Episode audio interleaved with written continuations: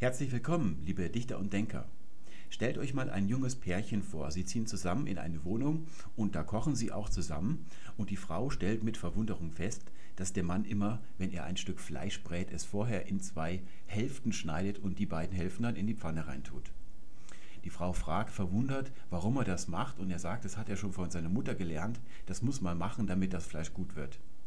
Die Frau denkt sich natürlich, oh, das tolle Fleisch, das war ja nicht billig, aber akzeptiert es, weil sie den Frieden nicht gefährden will.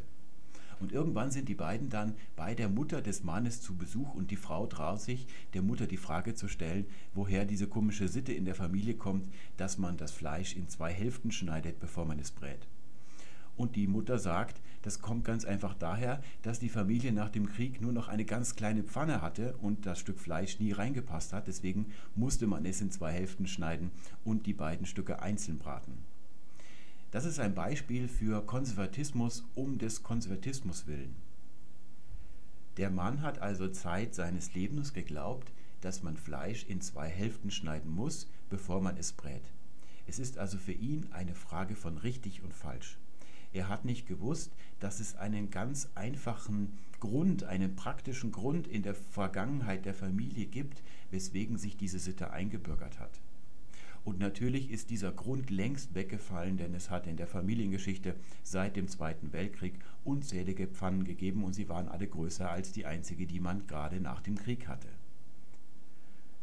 Blättert man Sprachratgeber durch, etwa von Bastian Sick oder die Bücher von Wolf Schneider, dann sieht man, dass hinter jeder einzelnen Beurteilung, was richtig und was falsch ist, eine solche Fleischgeschichte steht.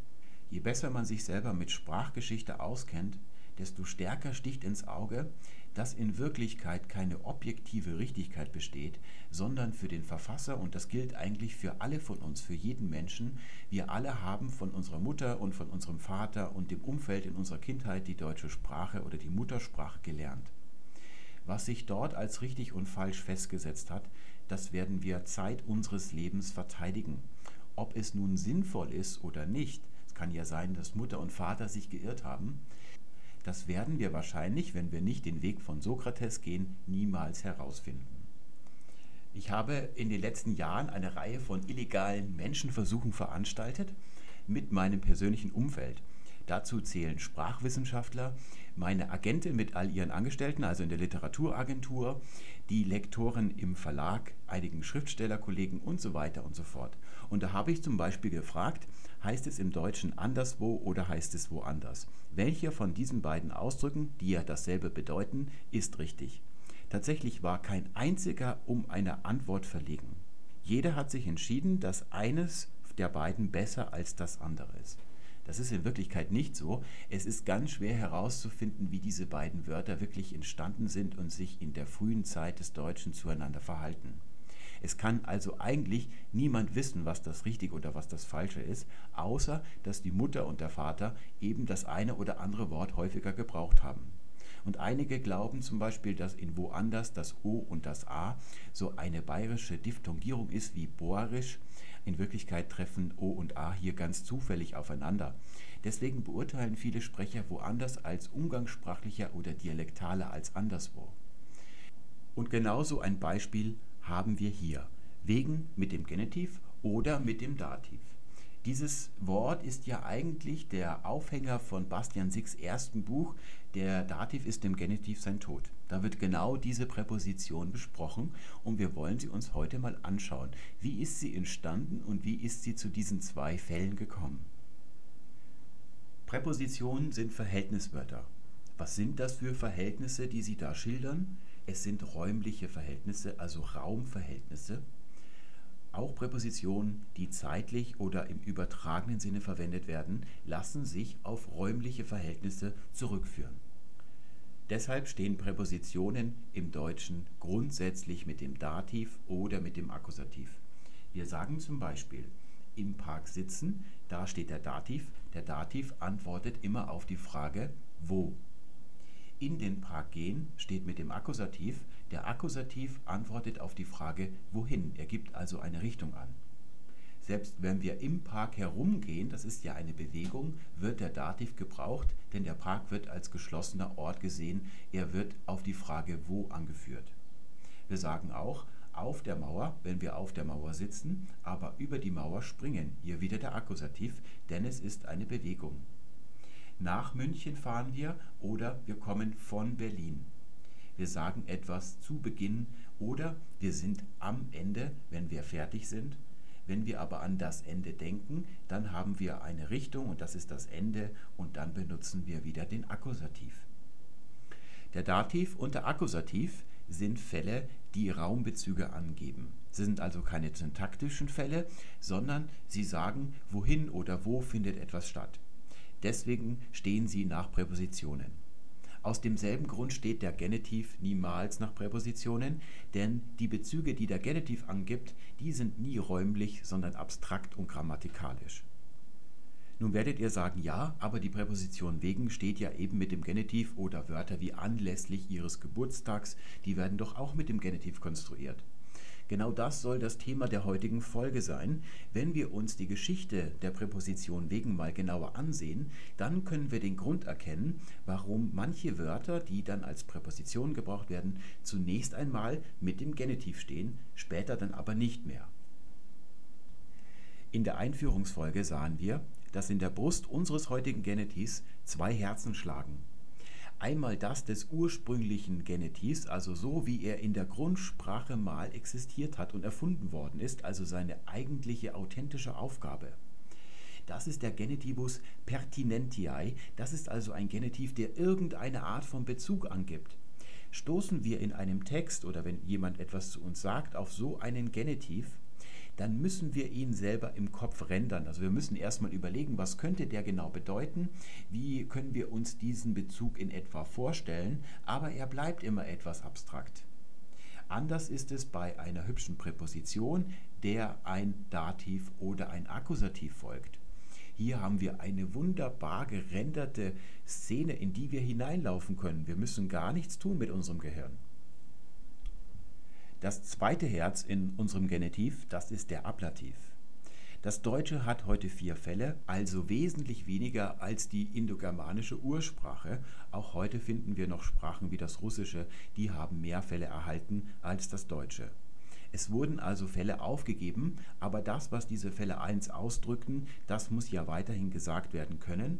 Deshalb haben die verbliebenen Fälle diese aufgegebenen Fälle oder deren Funktionsumfang mit übernommen so ist das, was ursprünglich der Ablativ ausgedrückt hat, heute in unserem Genitiv versteckt.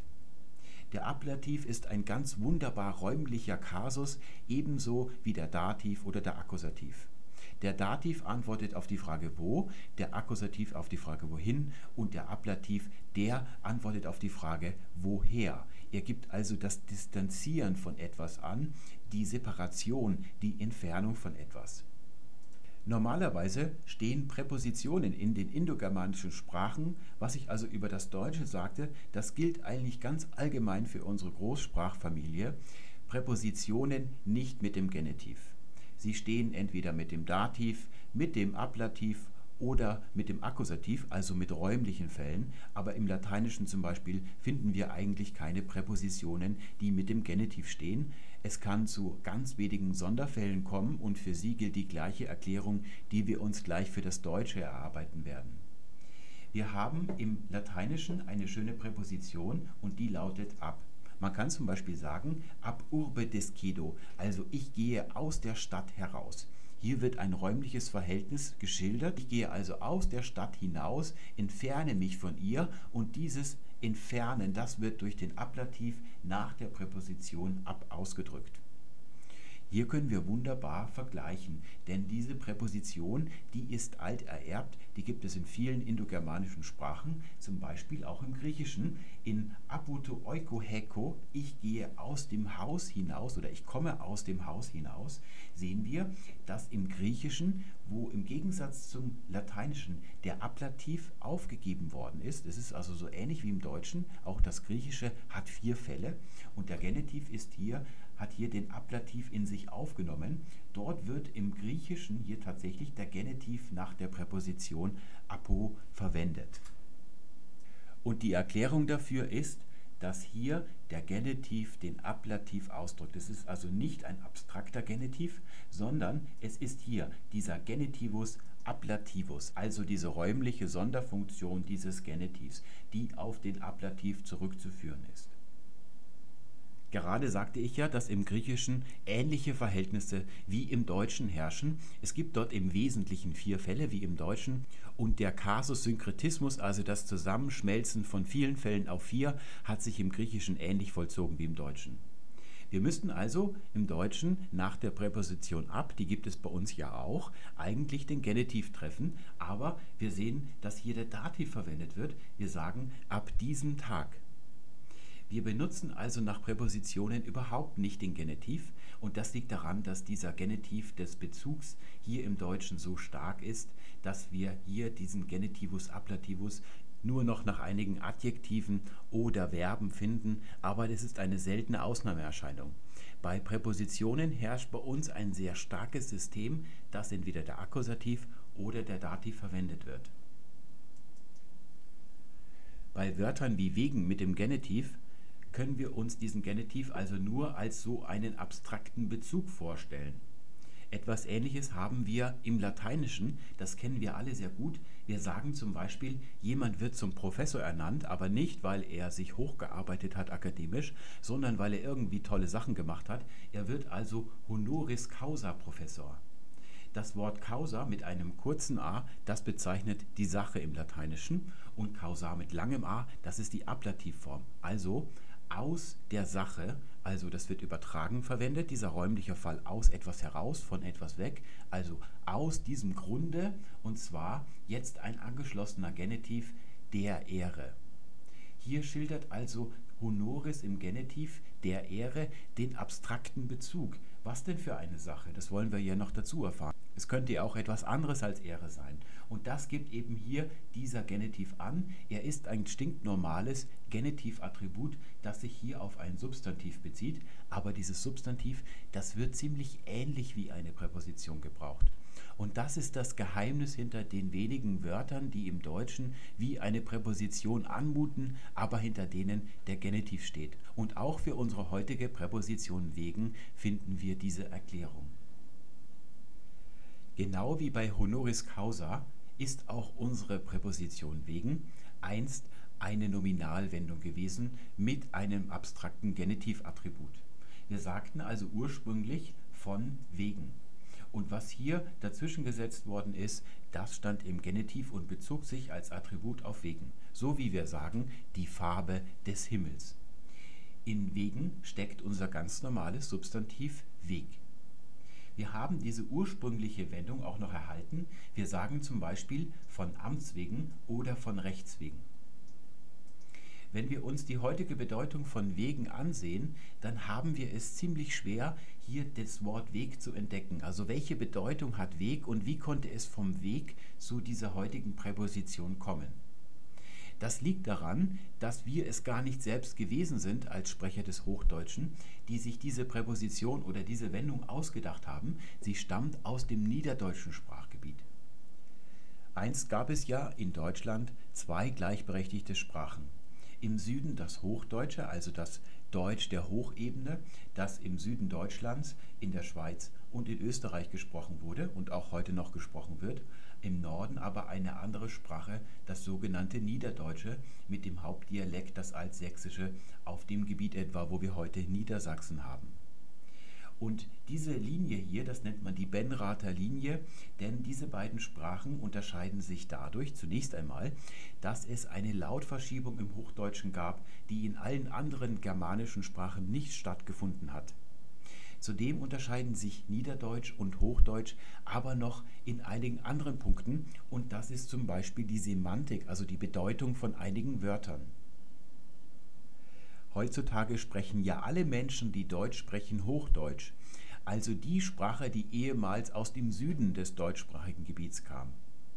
Und im Hochdeutschen ist ein Weg so etwas wie ein Pfad oder eine Straße, also eine Bahn, auf der man sich fortbewegen kann. Im Niederdeutschen hat Weg aber eigentlich eine andere Bedeutung oder zudem noch eine andere Bedeutung und das ist Ort, Stelle oder Seite. Die Wendung von wegen bedeutet also von der Seite ausgehend. Und was jetzt hier als Bezug ist, das ist im Genitiv geschildert. Diese Benrather Linie hier zeigt in etwa die Aufgliederung Deutschlands oder des deutschen Sprachgebiets im Mittelalter. Diese Linie hat dann zunächst einen Schlenker um Berlin herum gemacht und später dann zum Ende des Mittelalters, so eigentlich schon in der Neuzeit, wurde dann diese Linie immer weiter bis zur Küste hinauf verschoben, jedenfalls was die Hoch- oder Standardsprache angeht. Vorher gab es ja eigentlich gar keine Standardsprache. In der Mundart sprechen die Menschen hier im Norden natürlich weiterhin Niederdeutsch, das nennt man heute Plattdeutsch. Aber was die Standardsprache der deutschen Nation angeht, ist das Hochdeutsch als Sprache des Südens die Einheitssprache geworden. Die Menschen hier im Norden haben also diese Sprache wie eine Fremdsprache gelernt. Und umgekehrt konnten die deutschsprachigen Sprecher hier im Süden die Bedeutung von Ort, Stelle oder Seite für den Begriff Weg nicht wissen. Also sie kannten ihn nicht. Er war ihnen voll und ganz unbekannt. Das nur mal zur Erklärung für den Grund, warum wir später hier noch den Dativ nach der Präposition wegen finden. Entstanden ist die Präposition von wegen, also der Ursprung von wegen, hier oben in Norddeutschland und zwar in Kanzleien.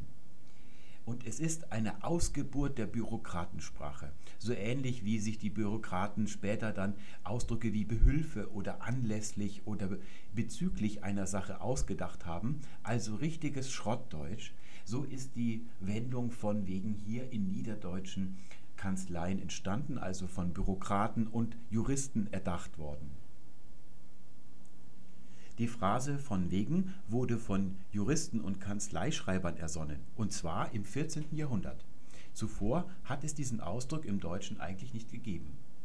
Und damals wurde ja neben Deutsch noch ganz eifrig auf Latein geschrieben. Und jetzt können wir uns überlegen, welches Wort im Lateinischen hat man denn benutzt, wenn man von wegen ins Lateinische übersetzt hat. Hier nahm man das Wort propter. Das ist eine gängige lateinische Präposition. Es ist eigentlich ein Adverb und es entsteht aus einem noch kürzeren Adverb, das proppe lautete. Man kann jetzt von Adverbien nochmal ein Adverb ableiten im Lateinischen, indem man die Endung iter anhängt.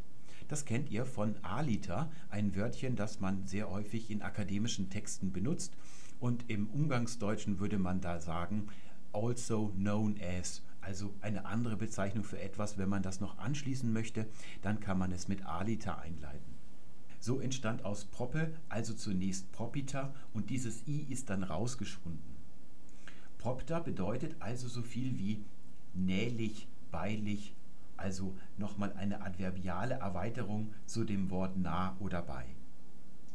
Nun kann man dieses Wort aber nicht nur direkt wahrlich räumlich benutzen im Lateinischen, es gibt auch eine übertragene Bedeutung. Man sagt zum Beispiel propter morbum, wegen einer Krankheit. Und hier sehen wir, dass das lateinische propter wie unsere heutige Präposition wegen gebraucht wird. Und das ist tatsächlich die Übertragung, die hier stattfindet. Vorher hat von wegen nur nahe bei. Wir sehen von Amts wegen oder von Rechts wegen, da bedeutet wegen wirklich noch nahe oder bei, bedeutet. Und durch die lateinische Übersetzung, die nicht nur die direkte Übersetzung von von wegen war, sondern zusätzlich auch noch unser heutiges wegen bedeutet hat, hat also diese ursprüngliche von wegen Wendung auch die heutige Bedeutung von wegen erhalten. Diese Wendung kommt also aus dem Niederdeutschen und ist zunächst nur dort in Gebrauch. Im Süden, also im hochdeutschen Sprachgebiet, ist es ganz und gar unbekannt. Weil es sich aber um ein schreckliches Bürokratenwort Ungetüm handelt, wird es nicht von Dichtern oder von normalen Leuten in Norddeutschland verwendet, sondern zunächst nur von den Kanzleien. Niederdeutsch ist ja im Mittelalter die Sprache der Hanse. Die Hanse spricht ein lübisches Niederdeutsch, also aus dieser Gegend hier stammt, und die Hanse trägt das Niederdeutsche ins ganze Nord- und Ostseegebiet. So finden wir zum Beispiel den niederdeutschen Ausdruck aller Wegen. Dort steckt tatsächlich die niederdeutsche Bedeutung von Weg darin, also Seite, Ort oder Stelle. An jeder Seite, an jeder Stelle. Das bedeutet aller Wegen. Von diesem Wort stammt das englische always ab. Als kleiner Hinweis, das Englische ist in altenglischer Zeit nichts anderes als Niederdeutsch, also als Sächsisch. Daher kommt auch der Name Angelsächsisch. Das bezeichnet die beiden Hauptdialekte, aus denen das heutige Englisch besteht. Das Sächsische hier aus dem kerndeutschen Gebiet und das Anglische etwas aus dem nördlichen. Das gehört schon eigentlich nicht mehr zum Deutschen dazu. Und in altenglischer Zeit ist das Sächsische der vorherrschende Dialekt. Es ist also reines Deutsch, was man in England spricht.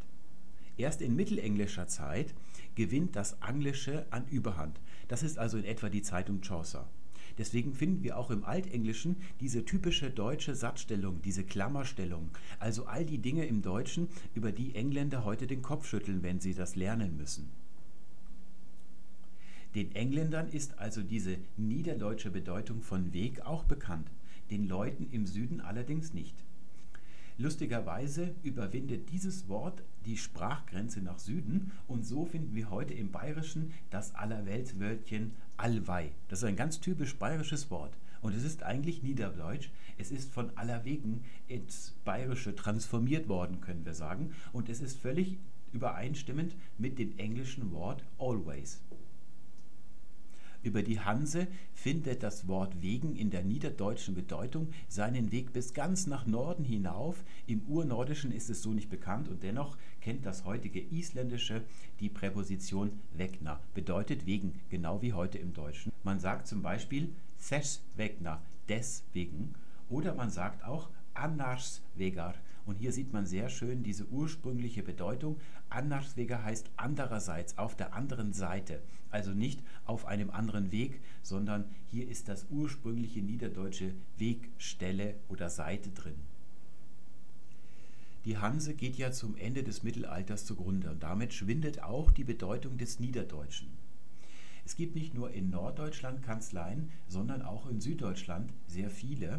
Und die Kanzleien in Süddeutschland, die sind wichtiger, denn die Residenzstädte des Heiligen Römischen Reiches Deutscher Nation, die liegen damals alle auf hochdeutschem Sprachgebiet und das ist auch der Grund, warum das Hochdeutsche die Standardsprache aller Deutschen werden wird und nicht das Niederdeutsche.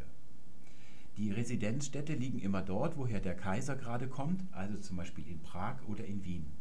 Und das ist auch der Grund, warum die Dialekte, die hier gesprochen werden, vor allem also das Obersächsisch, Obersächsisch ist Sächsisch, das die zweite Lautverschiebung durchgeführt hat, es ist also Hochdeutsch, und das Niedersächsisch, das liegt auf niederdeutschem Sprachgebiet. Zwischen diesen beiden Dialekten geht also hier die Benrather Linie hindurch, die sind also untereinander kaum verständlich. Niedersächsisch ist das, was heute Niedersachsen ist, und Obersächsisch ist das, was heute der Freistaat Sachsen ist, allerdings in damaliger Zeit viel weiter noch in den Osten hinüber, also die Hauptstadt Prag. Hier, das ist Obersächsisch, das ist die Ausgangsbasis für das heutige Deutsch. Man hat also alles Näselnde oder Sächselnde rausgenommen und hat dann dieses Sächsisch verallgemeinert. Auch das Bayerische hat sehr großen Einfluss, eben dadurch, dass dann die Hauptstadt später Wien gewesen ist. Und so hat man hier in einem Open Source Projekt hier unter den Kanzleien in Deutschland eine Standardsprache, die eigentlich die Interessen aller in sich vereinigt, durchgeführt. Es konnte keine Vermischung zwischen Nieder- und Hochdeutsch geben, weil die zweite Lautverschiebung so stark ist, dass diese Sprachen sich nicht ineinander vermischen lassen. Eine dieser Sprachen musste leider unterliegen und das war das Niederdeutsche.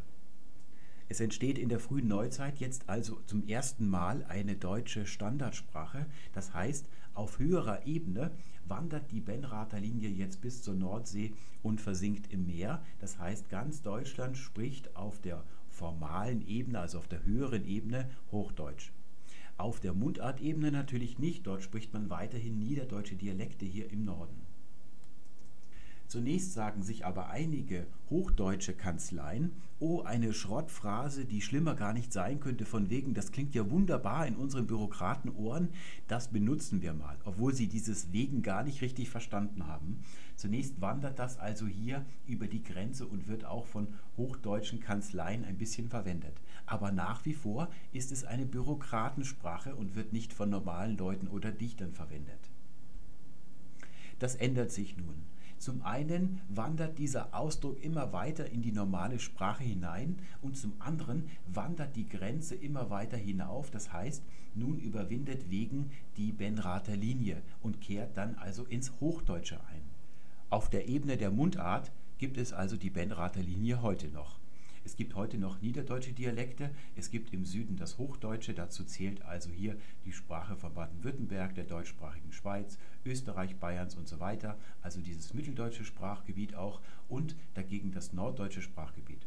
Und hier im Rheinland fächert sich diese Benrather Linie auf. Das nennt man den rheinischen Fächer. Dort gibt es also lauter winzige Parzellen, wo man dat oder das sagt und dann sagt man wieder aber Apfel statt Appel und so weiter. Und jetzt überwindet von wegen, das ja ein Substantiv ist, mit einem Genitivattribut diese Linie. Und die Leute hier im Süden, die kennen ja die eigentliche Bedeutung, die das Ganze hier erklärt, von wegen nicht. Das heißt, sie erleben wegen als einen verdunkelten Ausdruck. Es bleibt fraglich, ob sie überhaupt verstanden haben, dass dieses Wort von wegen kommt. Das ist hier heute auch so, wenn man jemanden sagt wegen, der kommt von alleine nicht darauf, dass das Wort Weg drinstecken könnte, obwohl das ja so ähnlich klingt, aber das sind ja völlig unterschiedliche Bedeutungen. Deswegen hat man das nicht so im Kopf. Dieser verdunkelte Ausdruck, der wandert jetzt also über die Benrather Linie und jetzt erst wird von einem Substantiv mit einem Genitivattribut, das einen abstrakten Bezug schildert, hier eine Präposition. Die Hochdeutschsprecher hatten keine andere Möglichkeit, als diese Konstruktion als Präposition aufzunehmen. Und im ordentlichen Hochdeutschen stehen Präpositionen nicht mit dem Genitiv, sondern mit dem Dativ oder vielleicht auch mit dem Akkusativ. Das ist der Grund, warum der Dativ heute im Süden nach Wegen so verbreitet ist.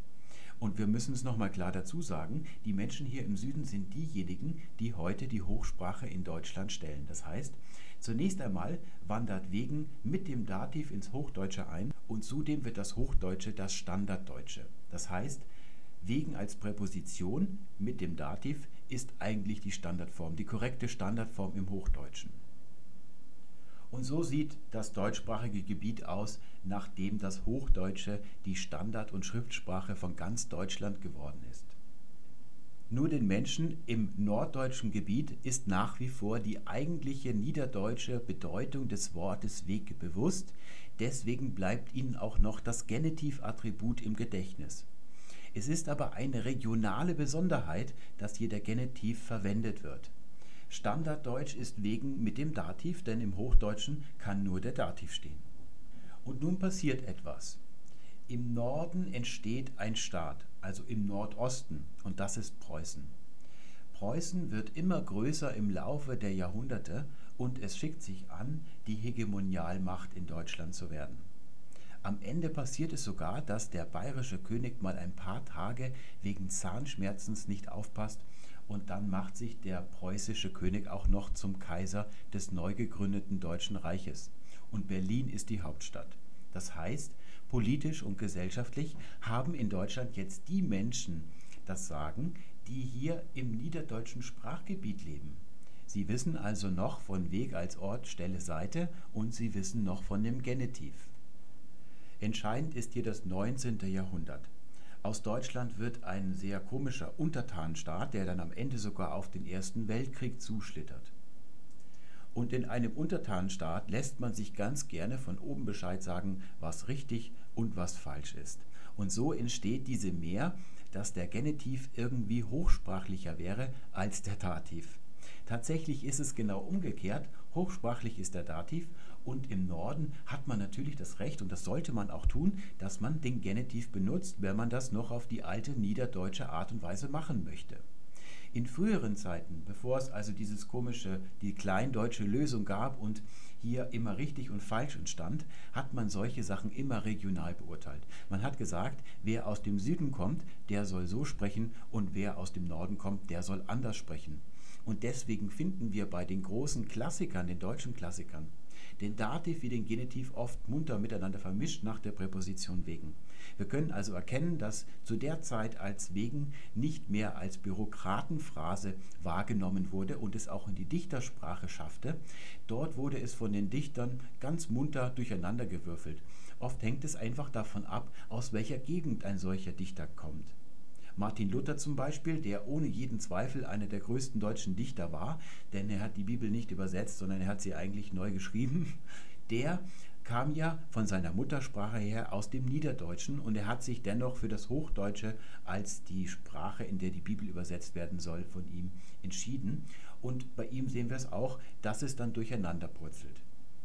Und wir sehen auch, dass ja wegen eigentlich nachgestellt ist. Man hat also erst den Genitiv und darauf folgt das Wort wegen. Und weil es eben im Hochdeutschen als Präposition wahrgenommen wurde und Präpositionen im Deutschen immer vor dem Bezugswort stehen, deswegen heißen sie Präpositionen. Es gibt auch Sprachen, die das anders machen, die das Präposition nachstellen.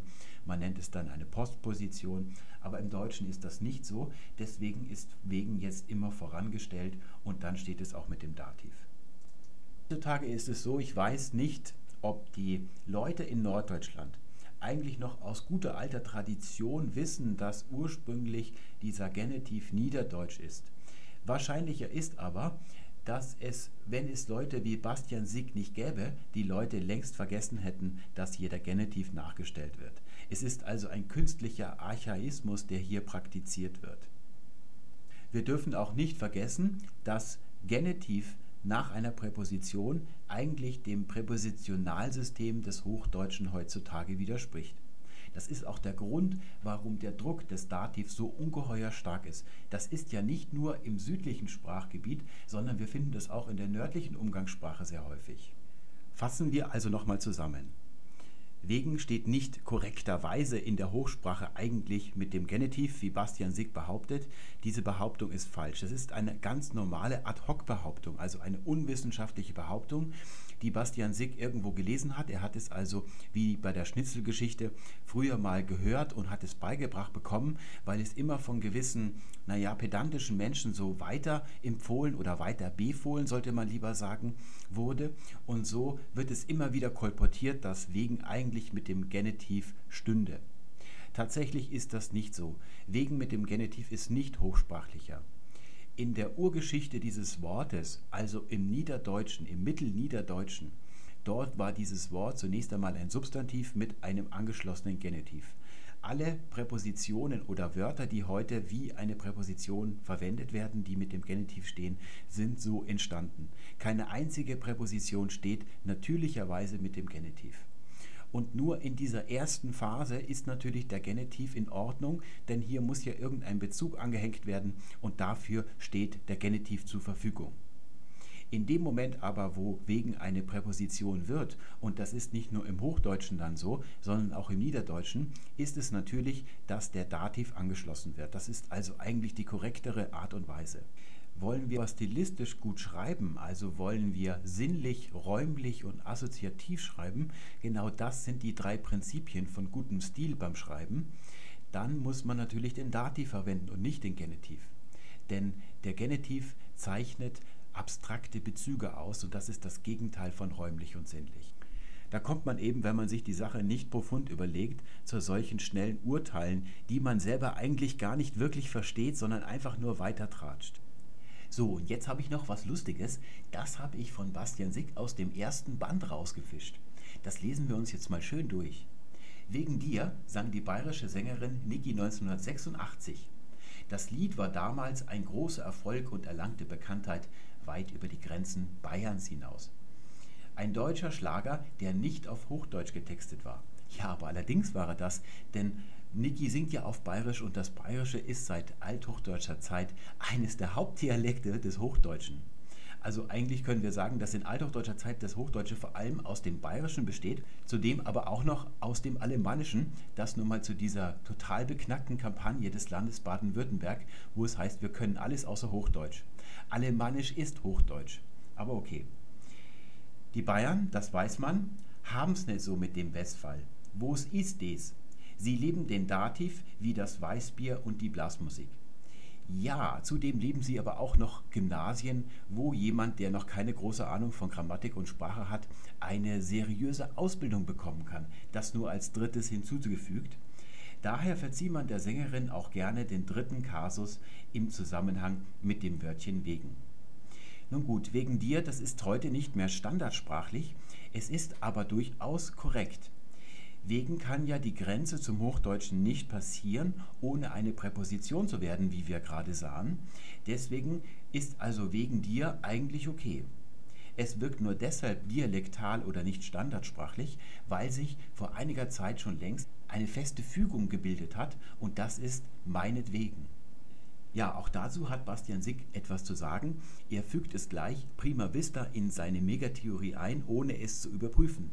Er hätte also lieber nicht gesagt, was ich jetzt vorlese. Als müsse er diesem kommerziellen Tiefschlag, naja, als müsse heißt es nicht, da steht nicht der Konjunktiv 1 nach als, sondern natürlich der Konjunktiv 2. Es müsste also heißen als müsste. Als müsse ist falsch. Also, als müsse er diesem kommerziellen Tiefschlag des Genitivs etwas entgegenhalten, brachte im selben Jahr der Österreicher Udo Jürgens eine Platte mit ähnlich klingendem Titel heraus. Deinetwegen hieß das Album und es wurde ein großer Erfolg weit über die Grenzen Österreichs hinaus. Zum Glück.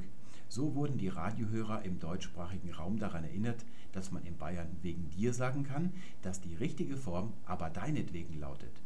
Denn was Udo Jürgens singt, ist immer bestes Hochdeutsch. Ja, das muss er ja. Wenn er aus Österreich kommt, ist das Hochdeutsche ja seit althochdeutscher Zeit seine Muttersprache. Ein Jahr lang ging er mit deinetwegen auf Tournee, ein beispielloser Kreuzzug für die Rettung des Genitivs. Also wir sehen, dass Bastian Sick den Unterschied zwischen Hochdeutsch und Standarddeutsch nicht kennt. Also er verwechselt die beiden Begriffe. Er, er denkt, dass Hochdeutsch ja, hier, dass es etwas mit besonders vornehm und abstrakt irgendwie zu tun hat. Also er weiß nicht, dass das die Sprache von Süddeutschland ist, wie wir vorhin gesehen haben. Und das Zweite, was er tatsächlich denkt, ist, dass deinetwegen ein Genitiv ist. Und das wollen wir uns jetzt mal auf der Zunge zergehen lassen. Meinetwegen ist Standarddeutsch und wegen mir, das sagt man eben gerne, in den südlichen Gefilden des deutschsprachigen Gebietes. Bastian Sick hält das hier für ein Genitiv und das für ein Dativ. Zunächst sehen wir den Unterschied, dass hier das Personalpronomen, also das persönliche Fürwort, verwendet wird. Wir können ja ich, du, er, sie, es, wir, ihr, sie deklinieren und ich ist im Dativ mir. Bei der zweiten Form wird nicht das persönliche Fürwort verwendet, sondern das Possessivpronomen, das ist ein anderes Pronomen, das ist das besitzanzeigende Fürwort, mein, dein, sein und so weiter. Wie kommt es zu diesem Unterschied? Dazu müssen wir uns nochmal daran erinnern, dass hier ursprünglich wegen von einer Nominalwendung kommt und die heißt von wegen und bedeutet von der Seite, also von meiner Seite könnten wir sagen. Und da erklärt sich auch, warum man hier das Possessivpronomen einfügt, denn es heißt ja von meiner Seite aus, wegen mir. Und deswegen wird hier meinen eingefügt. Und nun wollen wir uns mal ansehen, wie man das Possessivpronomen beugt. Im Nominativ heißt es meine Wege, im Akkusativ meine Wege, im Dativ meinen Wegen und im Genitiv meiner Wege. Hier steckt also überhaupt kein Genitiv drin. Das ist also ein totaler Irrtum. Was Bastian Sick hier, weil er glaubt, dass man in Bayern nur Weißbier und keine Gymnasialbildung bekommt, verwechselt, ist Genitiv mit dem Possessivpronomen. Das Possessivpronomen ist an sich nichts Genitivisches, es ist ein ganz normales Wort im Nominativ, das aber in sich semantisch besitzanzeigend ist und eine Genitivform kann man ja von jedem Wort bilden. Also das hat er nicht ganz kapiert, was der Unterschied ist. Und ursprünglich sagte man also von meinen Wegen. Und wir finden das auch noch bei Luther. Wir haben also hier ein N drin, das in der heutigen Form nicht mehr vorhanden ist. Stattdessen steht da ein T. Was ist das für ein T? Das ist ein sogenanntes epenthetisches T oder ein anaptyktisches. Also das sind ganz grausame Fachwörter. Das bedeutet einfach, dass zwischen zwei naja, Wörter oder zwischen zwei Laute ein T-Laut hineingefügt wird. Das macht man im Deutschen sehr gerne, um die Aussprache zu erleichtern. So sagen wir auch eigentlich und nicht eigentlich. Und es gibt auch ein Wort, das hier sehr schön dazu passt, das ist allenthalben. Dieses Wort ist so ähnlich wie wegen.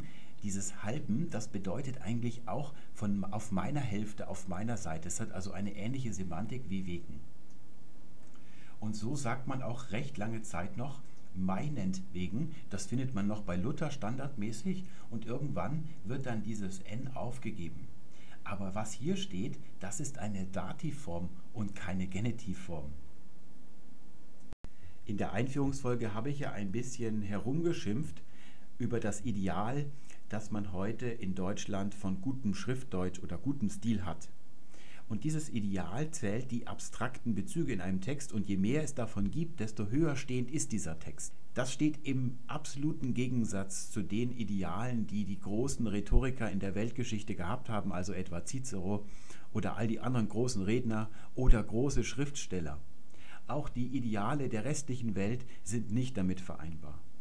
Wenn es dieses Ideal, das ja eine Ausgeburt des 19. und 20. Jahrhunderts ist, nicht gegeben hätte, dann hätten wir schon lange vergessen, dass ursprünglich mal der Genitiv nach einem Substantiv wegen mit niederdeutscher Bedeutung gestanden hätte. Lasst uns zu guter Letzt noch einen Blick auf den Prozess werfen, den Präpositionen bei ihrer Entstehung und Entwicklung durchlaufen. Wir haben ja im Deutschen sehr viele kurze Präpositionen, also diese ganz kurzen, und die sind meistens sehr alt. Sie sind älter als das Deutsche und älter als das Germanische in vielen Fällen. Vorhin sahen wir ja die Präposition ab, die sich auch in vielen nicht-germanischen Sprachen wie dem Lateinischen oder dem Griechischen findet. Diese Präpositionen stehen, wenn sie schon richtige Präpositionen also sind, alle mit Dativ oder Akkusativ. Neu entstehen natürlich auch immer wieder Präpositionen und da haben wir wegen kennengelernt. Wegen ist einst ein Substantiv gewesen und da wird dann einfach ein Genitivattribut angehängt. Das ist erstmal abhängig und der Bezug, den dieser Genitiv darstellt, der ist zunächst einmal grammatikalisch und abstrakt, der muss erst genau kennengelernt werden und im Laufe der Zeit wird dieses Wort dann kleingeschrieben und der Genitiv wandelt sich gemäß den Regeln des Hochdeutschen in einen Dativ oder vielleicht auch in einen Akkusativ um. Hier haben wir ein der Entstehung von Wegen ganz ähnliches Wort. Es ist Stadt. Wir sagen heute Stadt eines Sturms. Bekommt man etwas vom Gericht oder muss man bei Gericht einen Eid schwören, dann sagt man an Eides Stadt. Und ich glaube, dass die Gerichte das heute auch noch groß schreiben. Das sollte man auch tun, denn hier bei diesem Stadt ist die Bedeutung des Substantivs noch ganz gut bewusst, und zwar nicht nur den Sprechern des Norddeutschen, sondern auch in Süddeutschland und in Österreich und der Schweiz. Jeder kennt das Substantiv die Stadt und das bedeutet die Stelle. Wir sagen zum Beispiel auch, er antwortete an ihrer Stadt. Hier haben wir also eine Frau in diesem Satz und die tritt von ihrer Stelle zur Seite, macht also Platz, damit ein Er, ein Mann, auf diese Stelle treten kann und für diese Frau sprechen kann. Und deswegen sollte man statt hier noch groß schreiben, denn das ist noch wunderbar substantivisch. Die Schöpfer der Rechtschreibreform schlagen, glaube ich, Kleinschreibung vor. Sie haben eben nicht verstanden, wie das Kasussystem nach Präpositionen funktioniert und Sie kennen vielleicht auch den Unterschied zwischen einem Genitivattribut und der Rektion eines Kasus durch eine Präposition nicht genau. Wenn also dieses Substantiv dann irgendwann zu einer Präposition wird, dann erkennt man das äußerlich, weil es klein geschrieben wird und zudem steht nach einer Präposition niemals ein Attribut, also ein Genitivattribut. Eine richtige Präposition wie zum Beispiel an, das ist ein sehr altes Wörtchen, das man in vielen Sprachen findet, das regiert einen Kasus. Da wird also das Wort, das von dieser Präposition abhängt, in einen gewissen Kasus gesetzt. Das ist kein Attribut, das ist einfach der direkte Anschluss an eine Präposition. Die ähnliche Entstehung von statt wie wegen sehen wir zum Beispiel, dass wir auch sagen können, anstatt eines Sturmes. Wir hatten ja von wegen eines Sturmes ursprünglich und so haben wir auch noch anstatt eines Sturmes. Wir können auch sagen anstelle eines Sturmes. Das Wort Stadt ist also geschichtlich noch nicht so weit, wie es die Präposition wegen ist. Wegen hat ja auch den Vorteil, dass es eigentlich kurz ist, es ist nur zweisilbig und dagegen steht all der Schrott, den man heute im Deutschen als Präposition verwendet und was mit dem Genitiv gebraucht wird einschließlich inklusive zugunsten, hinsichtlich, bezüglich oder mangels. Ihr seht, hier stehen überall Substantive dahinter, die werden erstmal adverbialisiert, entweder wird ein lich angehängt oder hier haben wir ein s bei mangels oder hier haben wir inklusive, auch dieses e hier, das, das sind alles Adverbialendungen. Diese Wörter sind in Wirklichkeit alle keine Präpositionen, es sind Adverbien. Und bei einem Adverb, wenn man irgendeinen Bezug schildern will, mit der Betonung auf irgendeinen, also einen abstrakten, undefinierten Bezug, dafür ist traditionell seit dem Urindogermanischen ja der Genitiv zuständig. Deswegen heißt es einschließlich dieser Tatsache zum Beispiel. Und man kann das Problem, dass das den Regeln der Präpositionalrektion völlig widerspricht, umgehen, dass man diese Ausdrücke nicht verwendet. Keiner von ihnen, die mit dem Genitiv stehen, sollte man in einem guten Text in guter Sprache verwenden herauspicken möchte ich hier bezüglich. Also bezüglich Ihres Schreibens und so weiter. Das sollte man auch in Alltagsbriefen nicht verwenden. Damit haben wir es für heute. Ich verabschiede mich. In der nächsten Folge geht es dann um Verben, die mit dem Genitiv stehen. Also zum Beispiel, warum steht nach Harren der Genitiv oder warum stirbt man eines natürlichen Todes, während man an Krebs stirbt. Auch sich einer Sache erinnern, aber etwas vergessen, das werden wir uns auch in der Zukunft ansehen. Ich wünsche euch alles Gute. Bis dahin. Tschüss.